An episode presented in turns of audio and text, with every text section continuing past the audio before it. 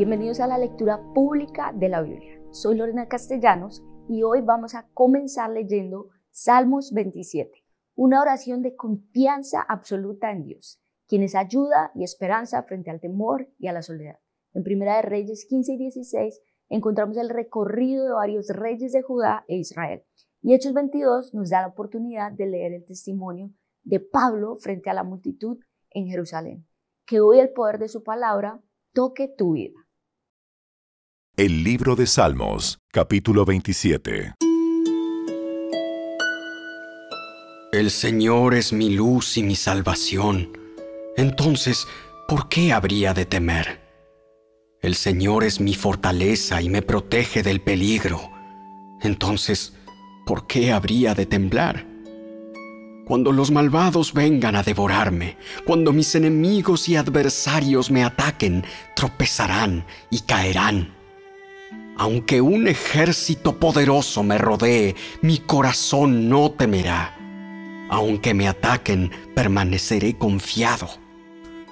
Lo único que le pido al Señor, lo que más anhelo, es vivir en la casa del Señor todos los días de mi vida, deleitándome en la perfección del Señor y meditando dentro de su templo. Pues Él me ocultará allí cuando vengan dificultades, me esconderá en su santuario. Me pondrá en una roca alta donde nadie me alcanzará. Entonces mantendré mi cabeza en alto por encima de los enemigos que me rodean en su santuario ofreceré sacrificios con gritos de alegría y con música cantaré y alabaré al Señor. Escúchame cuando oro, oh Señor. Ten misericordia y respóndeme. Mi corazón te ha oído decir, ven y conversa conmigo. Y mi corazón responde, aquí vengo, Señor. No me des la espalda, no rechaces a tu siervo con enojo. Tú siempre has sido mi ayudador. No me dejes ahora, no me abandones, oh Dios de mi salvación. Aunque mi padre y mi madre me abandonen, el Señor me mantendrá cerca. Enséñame cómo vivir, oh Señor. Guíame por el camino correcto, porque mis enemigos me esperan. No permitas que caiga en sus manos, pues me acusan de cosas que nunca hice cada vez que respiran me amenazan con violencia. Sin embargo, yo confío en que veré la bondad del Señor mientras estoy aquí en la tierra de los vivientes. Espera con paciencia al Señor, sé valiente y esforzado. Sí, espera al Señor con paciencia.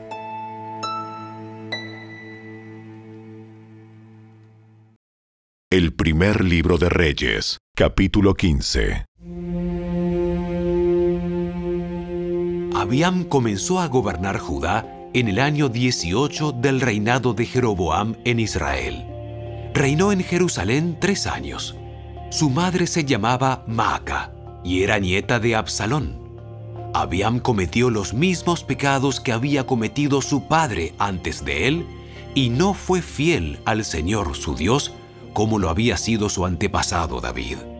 Pero por amor a David, el Señor su Dios permitió que sus descendientes siguieran gobernando, brillando como una lámpara, y le dio un hijo a Abiam para que reinara en Jerusalén después de él.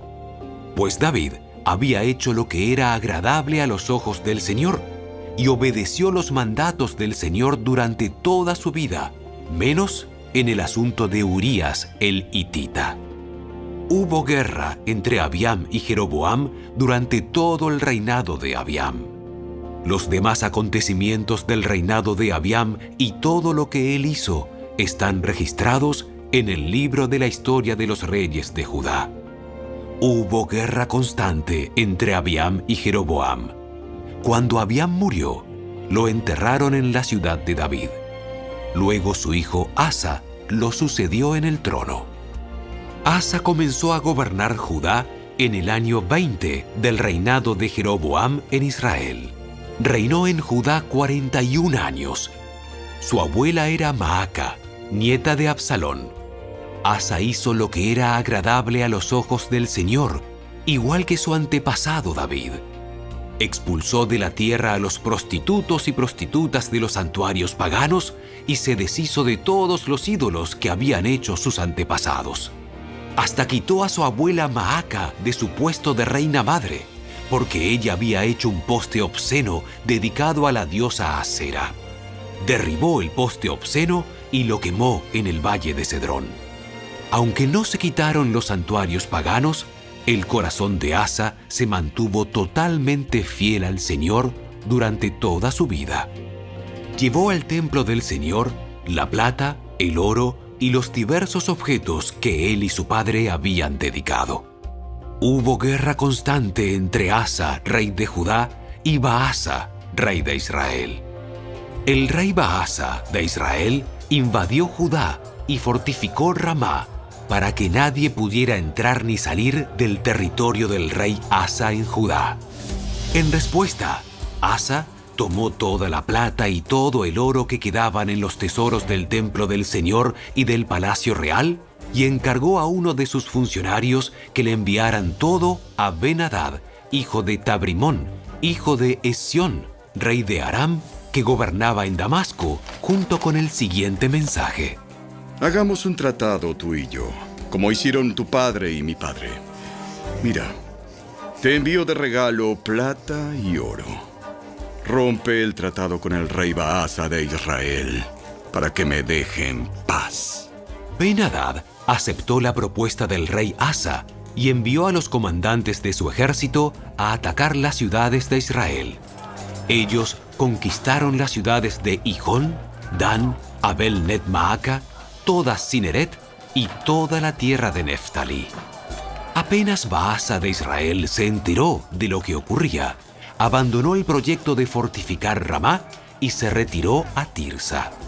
Entonces el rey Asa mandó una orden por todo Judá mediante la cual exigía que toda persona, sin excepción, ayudara a transportar las piedras de construcción y la madera que Baasa estaba usando para fortificar Ramá. Asa empleó esos mismos materiales para fortificar la ciudad de Jeba en Benjamín y la ciudad de Mizpa. Los demás acontecimientos del reinado de Asa, el alcance de su poder, todo lo que hizo y los nombres de las ciudades que construyó están registrados en el libro de la historia de los reyes de Judá. En su vejez se enfermó de los pies. Cuando Asa murió, lo enterraron con sus antepasados en la ciudad de David. Luego, Josafat, hijo de Asa, lo sucedió en el trono. Nadab, hijo de Jeroboam, comenzó a gobernar Israel en el segundo año del reinado de Asa, rey de Judá, y reinó en Israel dos años. Él hizo lo malo a los ojos del Señor y siguió el ejemplo de su padre. Continuó con los pecados que Jeroboam hizo cometer a Israel. Tiempo después, Baasa, hijo de Ahías de la tribu de Isaacar, conspiró contra Nadab y lo asesinó, mientras Nadab y el ejército de Israel sitiaban la ciudad filistea de Gibetón. Baasa mató a Nadab en el tercer año del reinado de Asa, rey de Judá, y lo sucedió en el trono de Israel. En cuanto subió al poder, Baasa masacró a todos los descendientes del rey Jeroboam para que nadie de la familia real quedara con vida, tal como el Señor había prometido acerca de Jeroboam por medio del profeta Ahías de Silo. Así ocurrió porque Jeroboam había provocado el enojo del Señor, Dios de Israel, con los pecados que había cometido y los que hizo cometer a Israel. Los demás acontecimientos del reinado de Nadab y todo lo que él hizo están registrados en el libro de la historia de los reyes de Israel. Hubo guerra constante entre el rey Asa de Judá y el rey Baasa de Israel.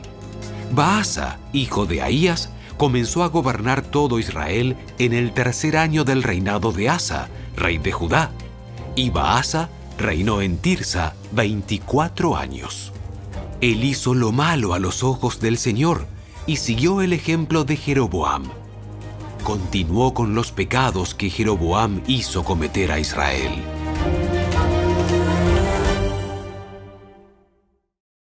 El primer libro de Reyes, capítulo 16. El Señor le dio el siguiente mensaje al rey Baasa mediante el profeta Jehú, hijo de Ananí. Yo te levanté del polvo para hacerte gobernar a mi pueblo Israel. Pero tú seguiste el mal ejemplo de Jeroboam. Has provocado mi enojo al hacer pecar a mi pueblo Israel. Así que ahora yo te destruiré a ti y a tu familia, tal como destruí a los descendientes de Jeroboam, hijo de Nabat. A los miembros de la familia de Baasa que mueran en la ciudad, se los comerán los perros, y a los que mueran en el campo, se los comerán los buitres. Los demás acontecimientos del reinado de Baasa y el alcance de su poder están registrados en el libro de la historia de los reyes de Israel. Cuando Baasa murió, lo enterraron en Tirsa. Luego su hijo Ela lo sucedió en el trono. El mensaje del Señor contra Baasa y su familia por el profeta Jehú, hijo de Ananí, se dio porque Baasa había hecho lo malo a los ojos del Señor, igual que la familia de Jeroboam, y también porque Baasa había destruido a la familia de Jeroboam. Los pecados de Baasa provocaron el enojo del Señor. Ela, hijo de Baasa, comenzó a gobernar Israel en el año 26 del reinado de Asa, rey de Judá, y reinó en la ciudad de Tirsa dos años. Simri, que era el comandante de la mitad de los carros de guerra del rey, tramó un plan para matarlo. Cierto día, en Tirsa, Ela se emborrachaba en la casa de Arsa, el supervisor del palacio, y entró Simri, lo hirió y lo mató. Este hecho sucedió durante el año 27 del reinado de Asa, rey de Judá. Luego, Simri lo sucedió en el trono. En cuanto subió al poder, Simri mató a toda la familia real de Baasa. No dejó con vida ni siquiera a un solo hijo varón. Incluso mató a los parientes lejanos y a los amigos.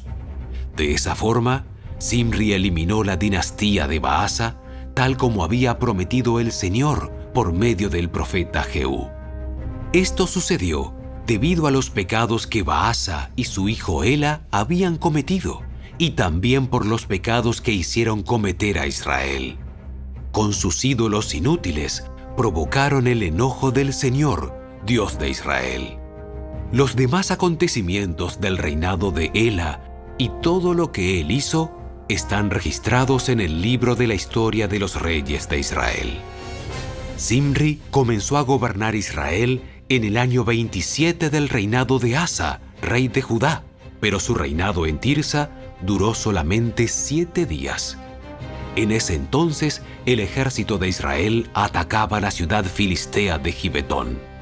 Cuando los soldados se enteraron de que Simri había traicionado y asesinado al rey, ese mismo día escogieron a Omri, el comandante del ejército, para que fuera el nuevo rey de Israel. Entonces Omri llevó a todo el ejército de Israel desde Gibetón a Tirsa, la capital de Israel, para atacarla. Cuando Simri vio que la ciudad había sido tomada, entró en la ciudadela del palacio. Estando él adentro, le prendió fuego y murió entre las llamas pues él también había hecho lo malo a los ojos del Señor. Simri siguió el ejemplo de Jeroboam en cuanto a todos los pecados que Jeroboam había cometido y que hizo cometer a Israel. Los demás acontecimientos del reinado de Simri y su acto de conspiración están registrados en el libro de la historia de los reyes de Israel. Resulta que los habitantes de Israel se dividieron en dos facciones. La mitad de la gente intentaba proclamar rey a Tibni, hijo de Ginat, mientras que la otra mitad apoyaba a Omri. Pero los partidarios de Omri vencieron a los partidarios de Tibni. Entonces Tibni fue asesinado y Omri lo sucedió en el trono. Omri comenzó a gobernar Israel en el año 31 del reinado de Asa, rey de Judá. Reinó 12 años en total seis de ellos en Tirsa. Después, Onri compró por 68 kilos de plata la colina que ahora es conocida como Samaria a su dueño Semer. Construyó una ciudad sobre la colina y la llamó Samaria en honor a Semer. Sin embargo, Omri hizo lo malo a los ojos del Señor, peor aún que todos los reyes anteriores.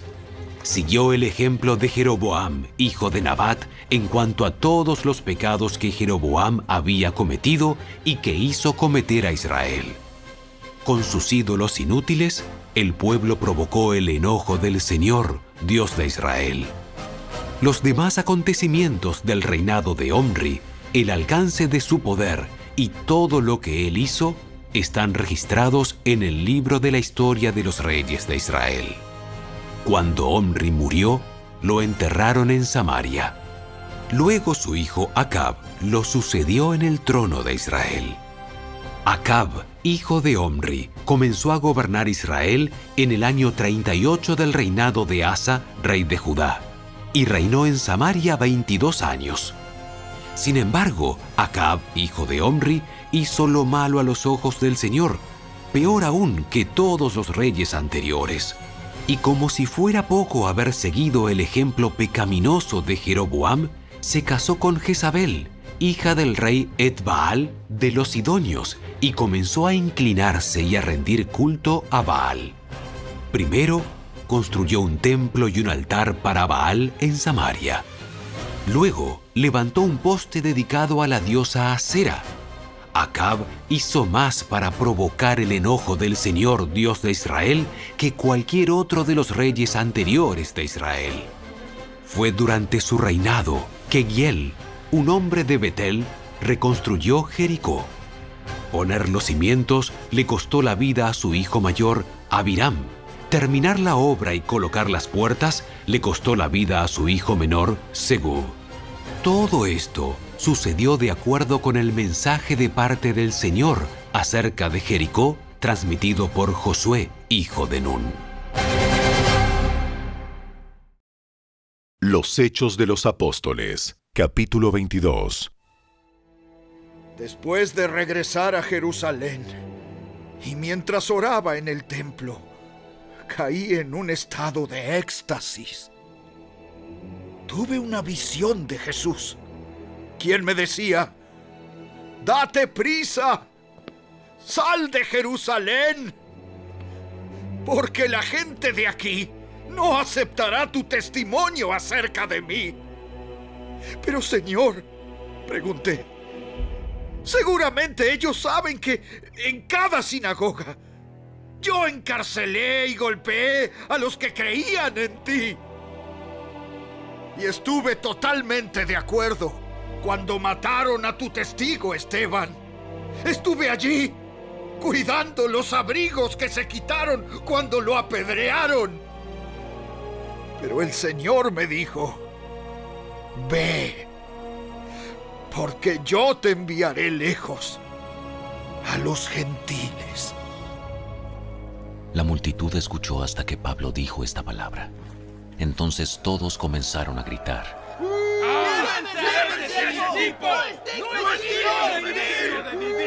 Gritaron, arrojaron sus abrigos y lanzaron puñados de polvo al aire.